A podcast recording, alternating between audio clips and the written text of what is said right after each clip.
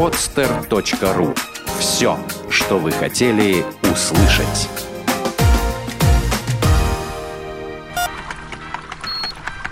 Программа с точки зрения науки. Взгляд из лаборатории. Видеоигры делают нас умнее. В результате исследований, проведенных британскими учеными, выяснилось, что некоторые виды видеоигр могут способствовать развитию когнитивного типа мышления у людей. Ученые решили провести эксперимент и на примере 72 добровольцев показать влияние определенных типов видеоигр на развитие когнитивных способностей мозга. Три группы по 24 человека в каждой ежедневно проводили за игрой определенное время, в общем 40 часов. Общая продолжительность эксперимента составила от 6 до 8 недель. В первых двух группах исследуемым была предложена видеоигра StarCraft. Перед игроками стояла сложная задача построения войск и разработки стратегии разгрома вражеской армии. В свою очередь, участники эксперимента из последней группы играли в популярную видеоигру The Sims, некоторое подобие реальной жизни в виртуальном пространстве.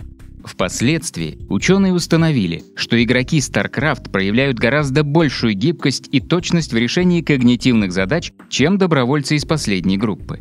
Кроме того, добровольцы, которым выпала наиболее сложная версия видеоигр, продемонстрировали более высокие показатели психологического теста после игры. Доктор Брайан Гласс из Школы биологических и химических наук Университета Королевы Марии отметил, что предыдущие исследования показали, что влияние таких видеоигр, как Halo, может ускорить процесс принятия решений, но последний эксперимент продемонстрировал, что стратегические игры в режиме реального времени могут развивать нашу способность думать на ходу и извлекать уроки из прошлых ошибок. Как считает доктор Глаз, эксперимент подтверждает возможность развития когнитивных способностей у человека с помощью таких приятных способов, как обычные видеоигры. Когнитивная гибкость варьируется в зависимости от возраста человека и других факторов.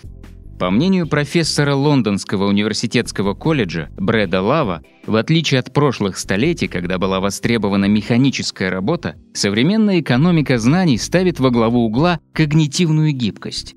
Теперь ученым предстоит разобраться, что именно в этих играх провоцирует подобные изменения когнитивных способностей и насколько долговечны эти изменения.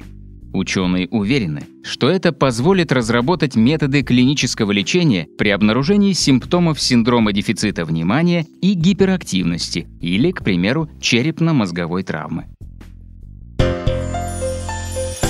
podster.ru Подкаст-терминал для ярких идей.